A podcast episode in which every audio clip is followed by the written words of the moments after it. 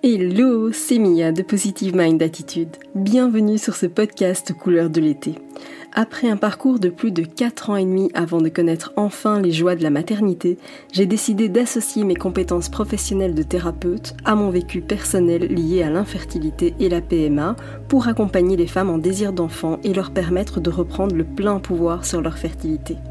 En période estivale où tout est à l'arrêt ou presque, j'ai décidé de redoubler d'efforts pour t'accompagner. Tu vas donc pouvoir découvrir ou redécouvrir des interviews d'experts, gynécologues spécialisés en PMA, ostéopathes, sexologues, naturopathes, mais aussi des interviews de femmes qui partagent leur parcours avec toi. Certaines interviews sont exclusives, D'autres ont déjà été partagées mais au format vidéo et j'ai décidé de les rendre plus facilement accessibles pour toi grâce à la version podcast.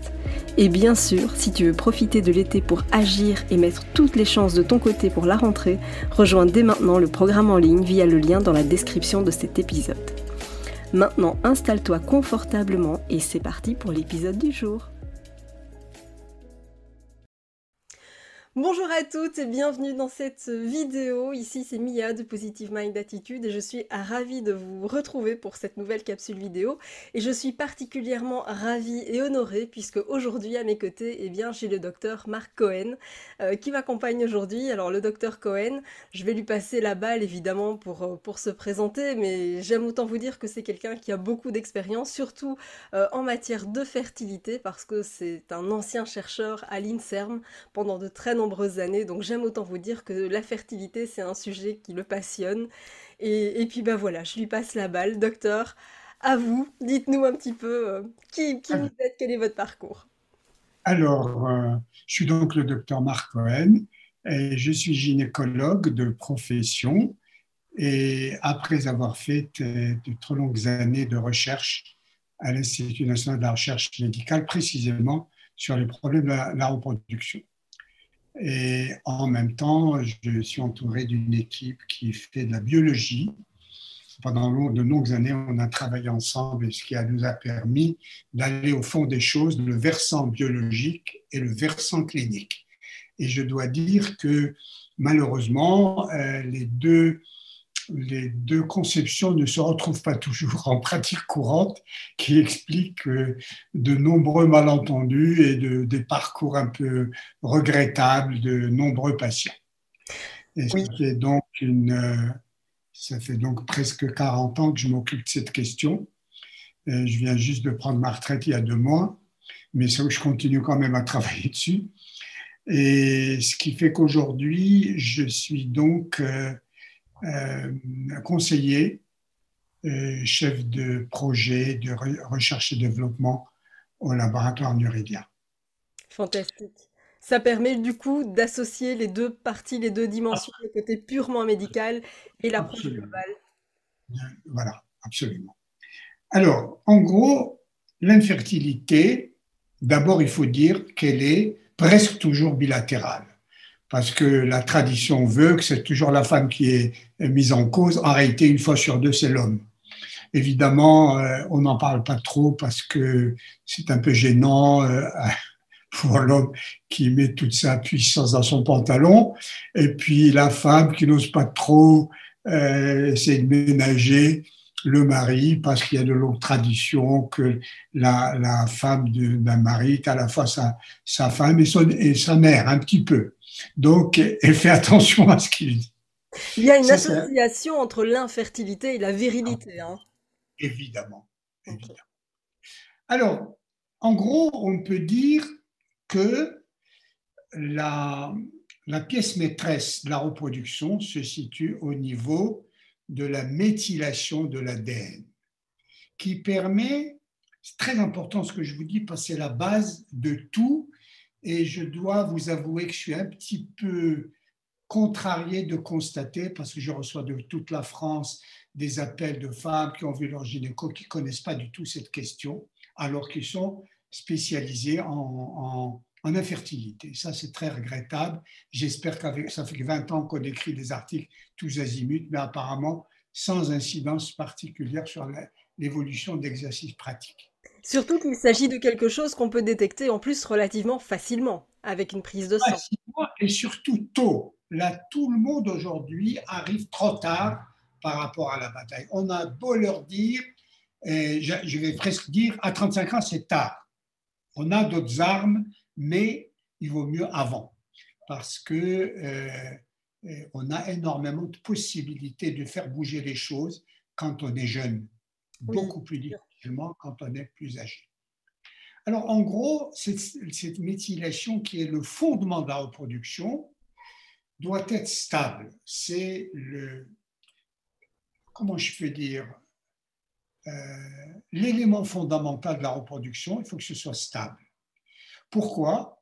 Eh bien parce qu'avec l'épigénétique, lorsqu'elle n'est pas stable, soit qu'elle soit hyperméthylée ou hypométhylée, l'information passe mal. L'activation du gène responsable passe mal. Je, je, je euh, compare toujours au piano, euh, vous jouez, vous mettez Fa, vous entendez Mi simplement parce qu'il n'y a pas une stabilité dans la méthylation. C'est exactement le même problème. Par conséquent, ce qui est fondamental, c'est de maintenir cette stabilité. Jusque-là, on l'a fait avec quoi? Avec l'acide folique. Or, l'acide folique classique que, que la majorité des Françaises bouffent l'argamanu en par tonne ne sert à rien parce que il y a deux raisons. La première, c'est qu'il est mal absorbé. L'acide folique synthétique, il est mal absorbé à peine 10%. Deuxièmement, il ne peut être transformé en acide folique actif que s'il est actionné par une enzyme qui l'active, qui, le méthyle, qui le transforme en acide folique méthylé. Or, cette opération se fait grâce à une enzyme qui est dans le cycle des folates qu'on appelle la méthyltétrahydrofolate réductase. Et cette enzyme, malheureusement, de nos jours, est à, dans 70% des cas des femmes ou des hommes, elle est mutée. Ça veut dire qu'elle ne joue plus son rôle. La conséquence, c'est que l'acide folique synthétique n'est pas méthylé et il agit en tant que tel, donc il ne modifie en rien le système et ça ne sert quasiment à rien. D'accord? Ce que vous dites est, évidemment super intéressant. Et j'ai envie aussi d'ajouter quelque chose parce que quand on parle de folate, euh, souvent on explique aux femmes qui sont en désir d'enfant que c'est idéal euh, d'avoir un bon capital de folate pour la grossesse, pour éviter des malformations, euh, évidemment chez le, le, fœtus, mais en fait, pas forcément uniquement. Ça joue aussi un rôle en termes de, fertilité. Absolument. Ça sert avant, pendant et après. Avant la grossesse, pour aboutir à une grossesse, que l'ADN ne soit pas concassé, pour éviter les malformations. Ça sert pendant la grossesse pour les malformations tardives. Et puis de plus en plus, on est en train de se rendre compte que des graves pathologies de la grossesse sont en relation justement avec un acide folique inapproprié. D'accord? Alors donc, euh, le but ultime, c'est que l'acide folique absorbé doit être un acide folique utile à la stabilité de la méthylation. D'accord? Et à quel niveau il joue? Vous savez que on peut dire qu'il y a deux grandes branches qui aboutissent à la stabilité de la méthylation.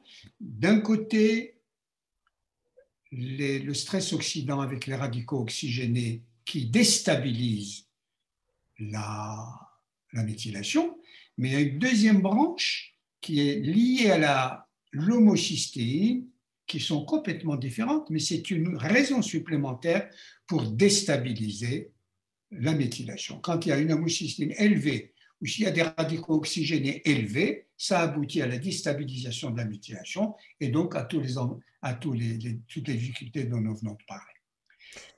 Et pour être sûr que tout le monde ait bien compris, cette méthylation, elle a lieu tant chez la femme que chez l'homme. Absolument. Deux ont impérativement besoin de ça. Moi, le spermatozoïde, c'est pareil. Sauf que l'un est logé à l'intérieur du ventre, l'autre il pendouille et avec tous les risques que cela comporte précisément à cause parce qu'il pendouille. Mais les faits sont exactement les mêmes. Ce sont des gamètes.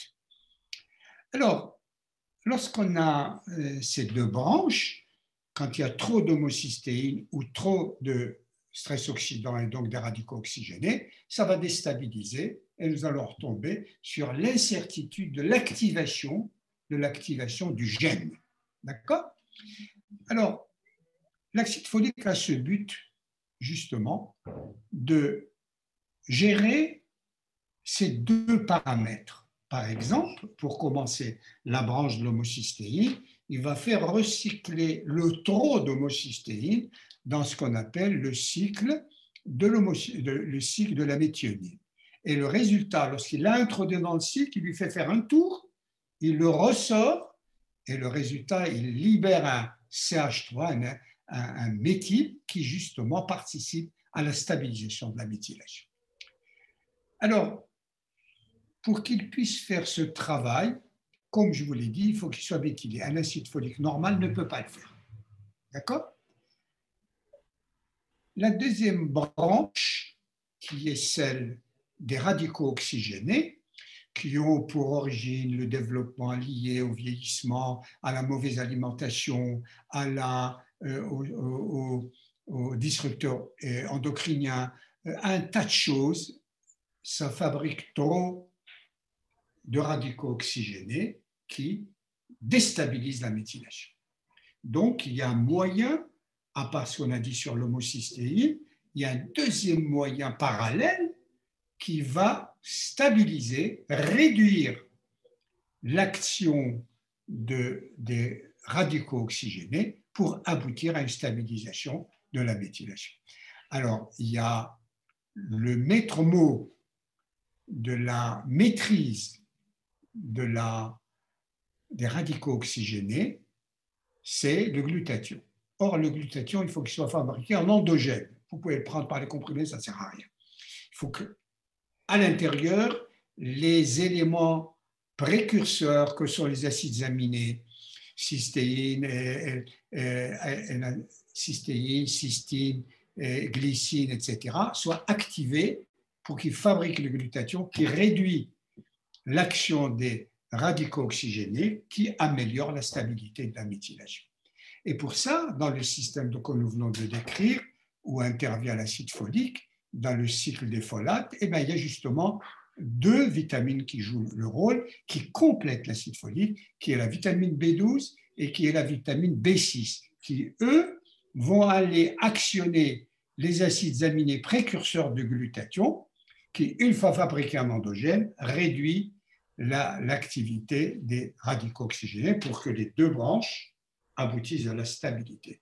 L'un par la fabrication d'un CH3 stabilisateur, l'autre par la réduction de l'activité négative de la l'activité négative des radicaux oxygénés par le biais du glutathion, qui est un antioxydant universel. On passe par là. Génial. Alors, une fois qu'on a stabilisé d'avoir établi ce cercle vertueux, ce cercle vertueux de l'acide folique méthylé recycle, recycle l'homocystéine qui ressort sous forme de CH3 méthyle qui stabilise la méthylation et la B9 et B6 va actionner les précurseurs de glutathion qui lui va réduire l'action des, des laquelle arrête de titiller la méthylation et dans la stabilité, tout se passe bien. Alors, ceci dit, il y a en gros, au plan clinique, quatre tableaux. On va commencer par l'homme. L'homme, c'est toujours un peu vasouillard. Euh, on n'a plus les spermogrammes d'autrefois, sont un petit peu, sont pas très très bons. Bon, le, pire des cas, c'est quand ils ont l'azospermie. Ça, c'est un autre problème. Mais quand ils ont quelques-uns qui fonctionnent, eh bien, il faut, euh, comment dirais-je, jouer. Ça va être la même, la histoire avec l'acide folique qui est à la base méthylé, qui va faire en sorte que c'est, euh, comment dirais-je, l'information euh, de la, du spermatozoïde soit d'assez bonne qualité, de réduire les malformations, surtout de l'activer, parce qu'il y a en général dans les formules des éléments énergétiques, parce que c'est son, euh, son j'allais dire, son handicap principal, c'est de traverser les voies génitales de la mère où il faut énormément d'énergie. Donc, il faut lui en donner. Et en général, ils sont un peu faiblards. Donc, on fait un starter pour qu'il démarre. Les malformations, euh, on essaie de les limiter euh, en, donnant des précurseurs qui aident à la, comment dirais-je, ce qu'il n'y ait pas trop d'ennui de ce côté. Bon, l'homme, c'est pas très, comment dirais-je, on a très peu de moyens pour l'actionner pour une raison simple, c'est que ça, dans, la formation du spermatozoïde, c'est une loi totale, ça passe ou ça casse. Il n'y a pas l'extraordinaire nuance qu'il y a dans l'ovulation, dans la jeunesse du follicule, dans l'ovulation, dans sa migration. On a, c'est comme un piano, on peut agir, on peut agir sur beaucoup de facteurs. Alors que chez l'homme, quand ça se casse la figure, ben ça se casse la figure, il va falloir tout recommencer à zéro. Bien. Alors on prend la femme, c'est le, problème le plus important, dans la mesure où il y a quatre tableaux. Je vois tous les jours des femmes, écoutez docteur, ça fait deux ou trois ans ou quatre ans, euh, depuis l'âge de 30 ans, j'en ai 35 ou 36, et on fait ça, ou, je n'arrive pas, ou je fais des fausses couches. Alors ça, c'est assurément un problème de, de, méthylation, c'est-à-dire de MTHFR. On fait le dosage de MTHFR, on trouve qu'il y a une mutation, on donne le traitement approprié. Dans le cas présent, on donne un traitement qui englobe la totalité des deux branches dont je viens de vous parler. C'est-à-dire l'acide folique méthylé, la B6, la B12 pour actionner l'action de la, du glutathion qui va réduire le stress oxydant. Et par la même occasion, il va réduire la circulation de l'homocystéine, il va faire fabriquer aussi au cycle de la méthionine du CH3 qui va stabiliser. Quand on a fait déjà, on a réglé la quasi-totalité de ce type de tableau. Tableau clinique muet, on fait le bilan des uns et des autres, on ne trouve rien. En réalité, il n'y a pas eu de dosage de la THFR. Si on avait fait le dosage, on aurait trouvé la cause immédiatement. Alors, on va voir dans la conduite pratique comment on peut faire. Le deuxième tableau, c'est ce que je viens de vous dire existe en tout état de cause dans les trois autres tableaux de la, des, problèmes de l'infertilité, féminine. Alors pour qu'on soit bien clair, là on a parlé de l'infertilité inexpliquée, en tout cas dite inexpliquée. On va parler de... Inexpliqué, c'est pas un bon terme. C'est pas prouvé en fait. Je, je, le trouve, je le trouve réducteur et je le trouve rassurant pour ceux qui le disent il y a la cause, on l'a, il faut chercher. Et il n'y a pas d'infertilité inexpliquée, il y a toujours une cause. Et en l'occurrence, le tableau est muet, eh ben, il faut aller chercher du côté, du côté enzymatique. Et c'est le problème de la MTHFR. Alors ça j'adore parce que c'est vrai que quand on en souffre, euh, on en est à prier pour qu'on nous découvre quelque chose voilà, ce qui ne se fait malheureusement pas toujours, ou parfois très tardivement, parce que d'autres pathologies mettent à l'heure actuelle encore beaucoup trop de temps avant d'être diagnostiquées, et je pense bien sûr à l'endométriose. L'endométriose, évidemment. Alors, le tableau, alors donc il y a, j'ai dit, le, le tableau clinique muet, c'est-à-dire euh, on fait les expansions, tout va bien, en fait ça ne va pas, il faut verser, il faut explorer l'intensifère, et vous découvrirez que c'est la cause de ce blocage. D'accord? Puis deuxième tableau, c'est celui de l'endométriose. Alors l'endométriose, en trois mots, c'est une maladie chronique inflammatoire liée à un stress oxydant violent et sous l'action des oestrogènes. Il y a trois mots. Oxydation, inflammation qui tourne en rond, puisque l'une engendre l'autre, et les deux sous l'emprise des oestrogènes, ce qui fait qu'on n'en sort pas. Donc, il faut traiter, les traitements qui correspondent à ça doivent traiter les trois en même temps. Sinon, on échoue. Parce que si vous avez réduit, si réduisez l'inflammation et, que vous ne euh, traitez pas ou mal le stress oxydant, eh bien, vous avez toujours les oestrogènes qui sont planqués avec la, la, la transformation des androgènes en oestrogènes, et etc. Ça continue. Donc, la, formule de traitement de l'endométriose doit être sur trois points. Alors, il y a le stade 1-2 qui est pas trop grave parce qu'il reste encore limité. Il reste encore limité. Et là, on peut, au plan médical, donner le traitement dont je viens de vous parler. En l'occurrence, ça s'appelle chez nous endomiox ou endomiox ou euh, euh, métriose. J'ai changé le nom parce que c'est plus évocateur. Métriose. D'accord? Et il y a le stade 3 et 4 qui, lui, est déjà beaucoup plus grave parce qu'il y a des antennes un peu partout dans le ventre, dans les trompes, sur la vessie, à droite et à gauche.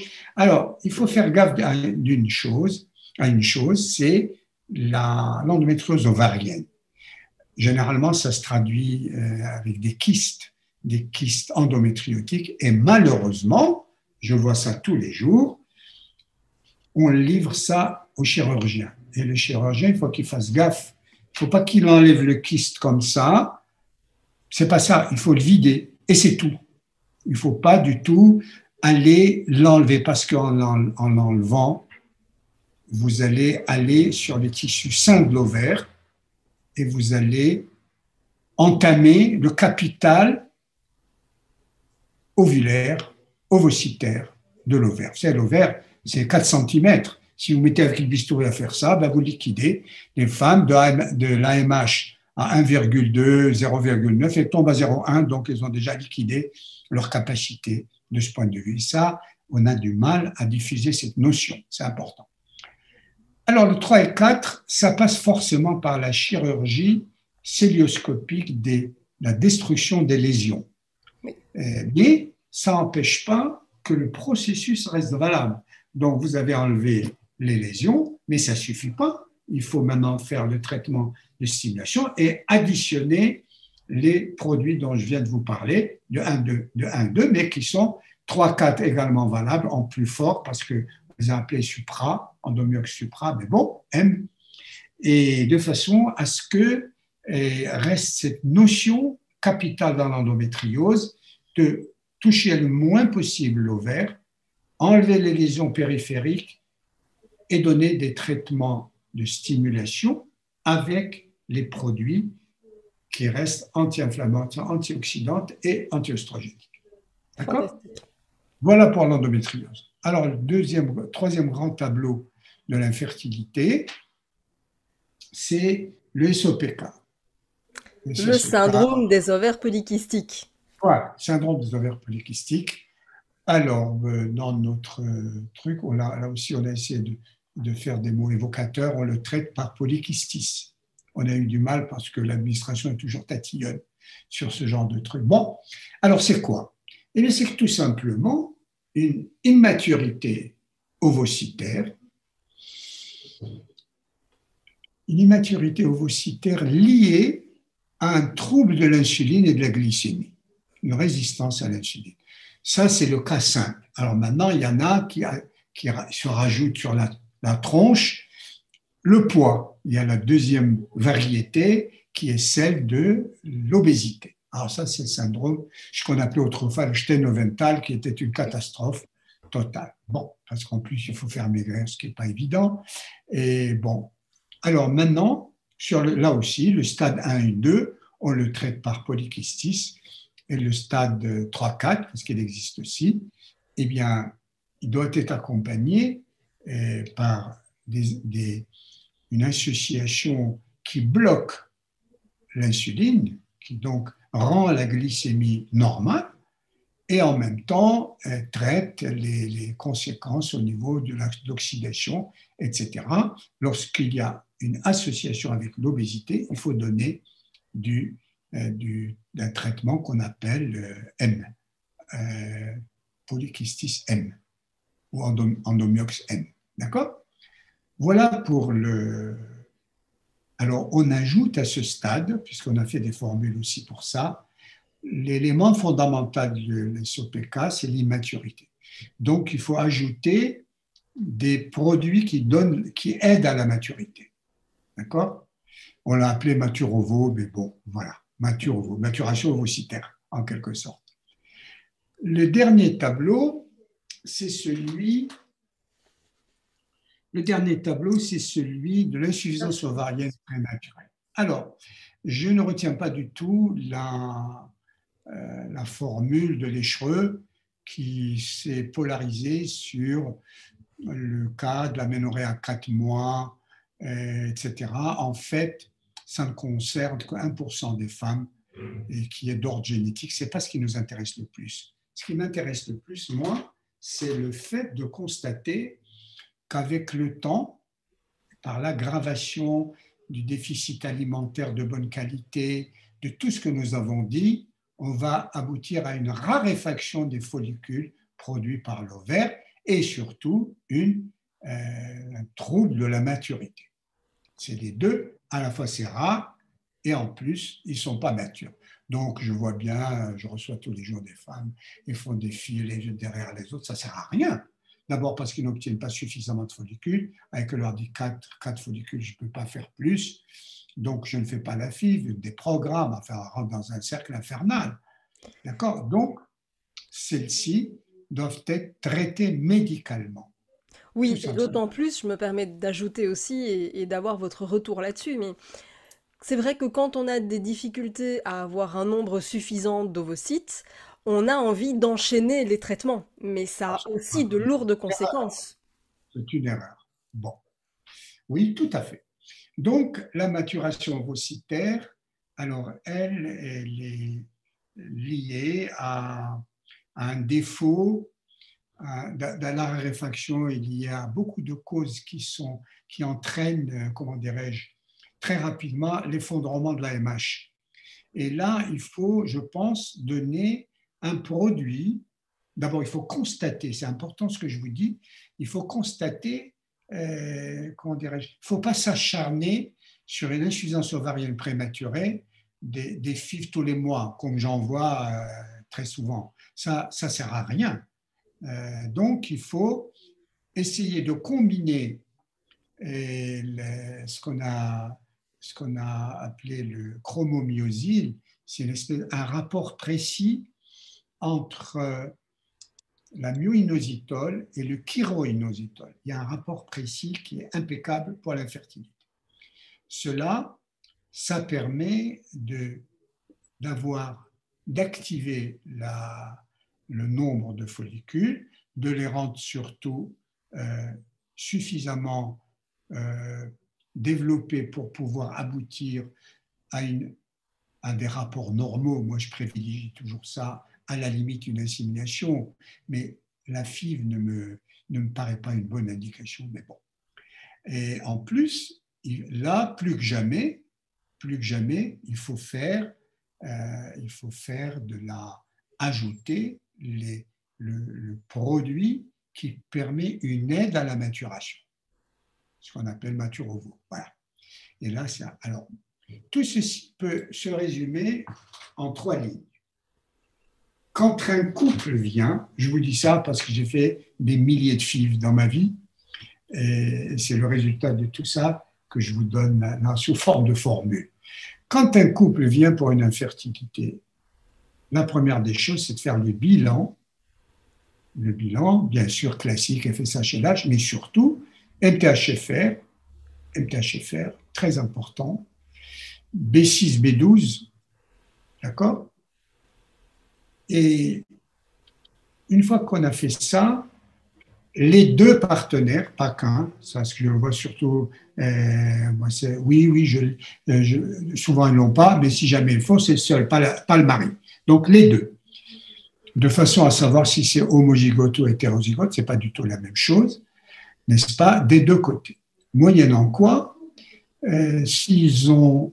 faut pas se précipiter tout de suite à sortir la grosse artillerie, il faut simplement, je vous dis la conduite à tenir logique, quand un couple vient sans antécédent euh, significatif, il faut lui donner tout simplement une association de deux produits, aux uns, à l'un et à l'autre. D'accord? Un produit global qui joue sur tous les points faibles de ce que je viens de vous dire. Global. Associé en renforcement de l'acide folique méthylé, renforcé de tous les coenzymes, la B6, la B12, etc. Ces deux, généralement, elles obtiennent des grossesses spontanément et avant que, avant que ça leur prenne la tête, parce que là, dès qu'il y a le stress, il y a encore d'autres emmerdements à la clé. D'accord? Merci de le dire aussi, parce que c'est vrai ah. qu'on a encore trop, trop, trop finalement de tabous entre le lien euh, finalement du stress et de la fertilité. Alors, le deuxième, euh, une fois que vous avez fait ça, au bout de six mois, on dit, ben, il n'y a pas de grossesse. D'accord? Alors, s'il y a grossesse, il faut poursuivre tétrafolique jusqu'à l'accouchement parce qu'il y a beaucoup d'autres risques au cours de la grossesse. D'accord? Les malformations tardives, la vessie, le cœur, la pathologie qu'on vient de découvrir. Je viens de lire un article avant-hier d'un truc de chinois qui ont montré que énormément de pathologies que l'on croyait, nous, génétiques ou comme ça au hasard, en fait, c'est lié à un défaut d'un acide folique approprié. D'accord? Alors, une fois que vous avez ce tableau, donc un couple qui n'arrive pas, vous lui donnez ces deux choses, elles sont enceintes ou elles ne sont pas, alors là, il faut savoir s'il y a une pathologie associée. Il faut voir, en général, elles le savent. Si elles ont de l'endométriose, à ce stade, elles le savent déjà. Bien sûr, quand, elles sont, adolescentes, on leur file la pilule, ce qui réduit l'expression de la douleur, mais n'empêche pas la maladie de progresser. On les retrouve 10-15 ans après dans l'infertilité. Bon, ça, c'est ultra classique. Alors, lorsqu'il y a cette notion, lorsqu'il y a cette notion d'endométriose, eh bien, le stade 1 et 2, comme je vous l'ai dit, on le traite médicalement. Et on essaye, on essaye en dehors de tout, d'éviter la grosse artillerie, parce que je vois tous les jours des, des fives les unes derrière les autres. Il ne faut pas. Il faut rester, il faut garder le bon sens. Commencez par les traitements médicaux stade 1, 2, quelques mois, d'accord? Et si c'est un stade 3, vous passez par la celluloscopie, ablation des lésions, et à ce moment-là, on peut envisager soit une FIV, soit une, soit une insémination, mais toujours dans le cadre euh, d'éviter, lorsqu'il y a une, euh, une, endométriose ovarienne, de ne pas confier ça à des chirurgiens qui n'ont pas la spécialité, parce que, et même ceux-là, il faut toujours avoir l'œil sur eux. Moi, dans ma clinique, je regarde toujours ce qu'ils font, parce qu'ils ne s'en rendent pas compte. Ils n'ont pas, ils n'ont pas dans la tête la structure microbiologique. Vous voyez ce que je veux dire? Et enzymatique, ce n'est pas un problème, ce n'est pas la grosse cuillère où on enlève comme ça, vous voyez? Parce que pour un kyste, ça s'enlève comme ça. Ben, c'est une erreur. Là, il ne faut pas y toucher. Vous crevez, vous videz, vous arrosez ça, et puis après, pour utiliser le tissu périphérique. Parce que si vous le détruisez en enlevant, parce qu'en plus, il y a la notion en chirurgie de faire des, coupures insano, c'est-à-dire dans la zone tout à fait saine, mais L'ovaire, c'est 3 cm. Si vous faites insano, vous, vous bousillez tout le tissu. D'accord? Troisième tableau, celui de l'SOPK, syndrome des ovaires micropolykystiques. Alors, pareil, euh, stade 1 et 2, traitement médical, pareil. Et lorsque stade 3, 4, euh, où il y a l'obésité, c'est déjà plus compliqué, mais il faut les faire maigrir. Et ça, il faut les confier à des gens pour les aider, parce que c'est très difficile. Euh, maigrir, ils ont la tête farcie, culpabilisés, enfin, ils sont, dans une situation très difficile. Donc, cela, à stade 1 et 2, vous donnez le traitement du syndrome des ovaires micropolykystiques, qui est polykystis. là aussi, si, si, je vais donner aussi du maturovo, parce que souvent il y a un problème inflammatoire d'immaturité, et à ce moment-là, si on fait des FIV, toujours sous traitement. D'accord? Quatrième tableau, l'insuffisance ovarienne prématurée. Eh bien, c'est pareil.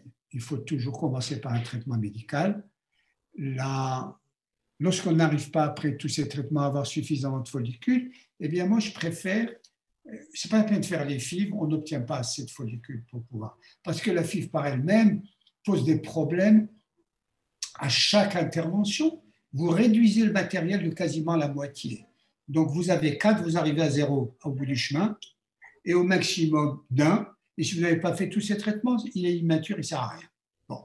Donc la FIV pour moi, dans l'insuffisance ovarienne, n'est pas une bonne indication. Je préfère l'insémination parce qu'on donne le traitement médical, on favorise, on favorise la maturation vocitaire, et c'est plus physiologique, à la limite les rapports normaux, plus éventuellement une insémination.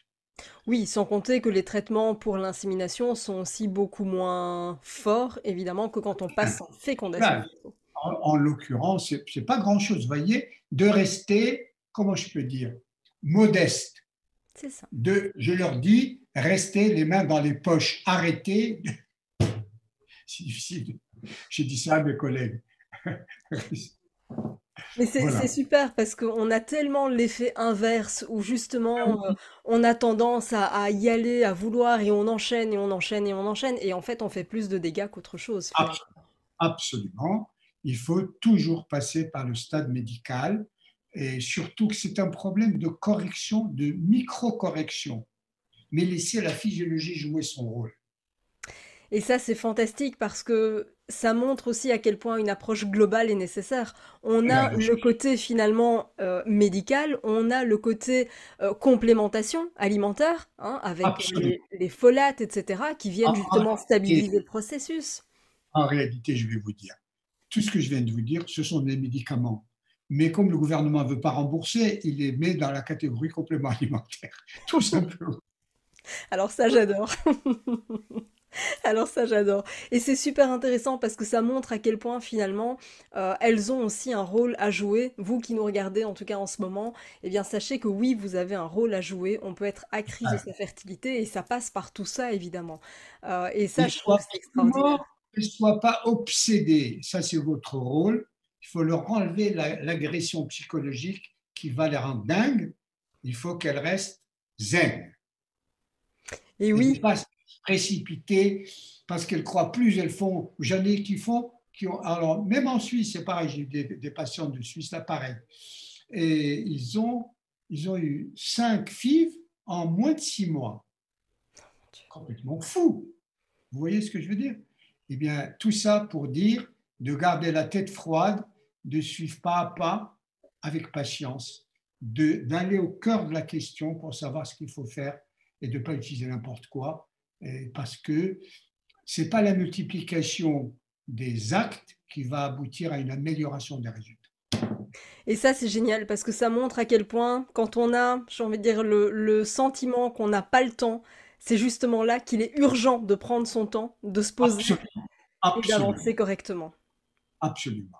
Alors, et surtout, de ne pas écouter quand on vous dit Ah ben, revenez me voir dans deux ans, euh, c'est une erreur grave, parce qu'il y a une vingtaine d'années, le gouvernement, euh, qui fait n'importe quoi, je ne sais pas que je fasse des commentaires, il a, il a dit, bon, euh, vous, ne démarrez pas tout de suite la prise en charge et tout ça, il faut laisser venir deux ans. Et maintenant, c'est devenu une parole biblique. Les gynécos leur disent, écoutez, pas avant, surtout pas, dès qu'il y a les femmes ne sont pas bêtes, dès qu'elles savent au bout de quelques mois ça ne marche pas, elles consultent évidemment, elles n'attendent pas.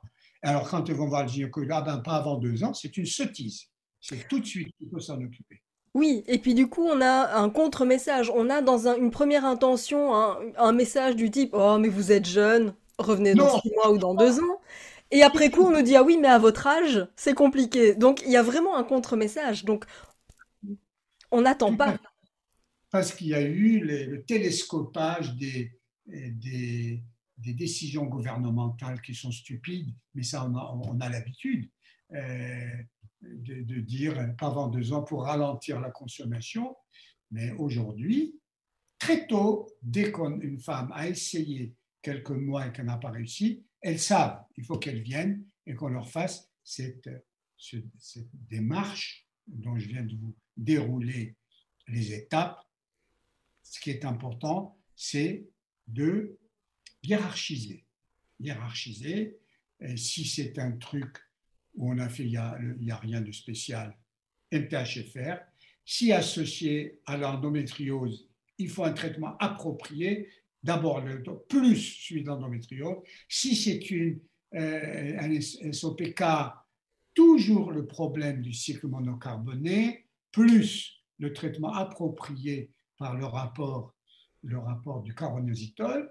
Et quand c'est une insuffisance, de bien savoir que la cause principale, c'est la raréfaction liée au stress oxydant, liée à beaucoup de choses. Mais toujours est-il, le constat, c'est que il y a en échographie, en, en un coup, je vous dis, c'est, c'est un problème d'insuffisance ovarienne tout de suite. vous savez, vous n'avez que quelques follicules. Alors là, il faut bien les ménager et donner le traitement approprié pour que l'un d'eux devienne opérationnel dans des rapports normaux par insémination, surtout pas par, par, euh, par FIV. Et donc, on va privilégier la qualité à la quantité. Absolument. C'est absolument fondamental. Merci mille fois en tout cas pour ce message, pour ces explications, parce que je crois vraiment que ça va en aider énormément. Euh, déjà à savoir qu'est-ce qui peut coincer, à savoir par quoi on commence, et puis surtout de se rendre compte qu'il y a des choses euh, à mettre en place par soi-même, et surtout l'idée d'avoir une approche multidimensionnelle. Euh, Absolument. Surtout de ne pas, comment dirais-je, installer une panique à l'intérieur du couple ça ne fait qu'aggraver et il faut se faire aider par des gens qui savent parler, qui savent rassurer, par le yoga. Euh, moi qui suis un, scientifique pur, je ne suis que plus à l'aise pour dire toutes les, toutes les disciplines annexes qui peuvent aider à la stabilité dans la tête, ça va très bien, ça améliore. Et ça, ça fait un bien fou parce qu'on en a besoin. Et comme je dis toujours, il ne faut pas confondre infertilité et stérilité. L'infertilité ah, est un état ah, temporaire. Ah, oui, oui, oui, tout à fait. Tout à fait. Je suis entièrement d'accord. C'est fantastique. Merci beaucoup pour ce message d'espoir en tout cas. C'était un vrai plaisir de vous, de vous recevoir ici, de vous accueillir dans, dans cette, euh, cet épisode. Merci pour tout. Je mettrai bien sûr les coordonnées euh, du laboratoire Nurilia aussi euh, ah, dans, dans les commentaires en dessous, au-dessus de la vidéo, selon le lecteur sur lequel vous allez regarder la vidéo. Euh, je mettrai toutes les informations. Ça a été un plaisir de vous retrouver en tout cas. Merci beaucoup. Merci infiniment, docteur. Je vous dis à très bientôt. Au revoir. Au revoir.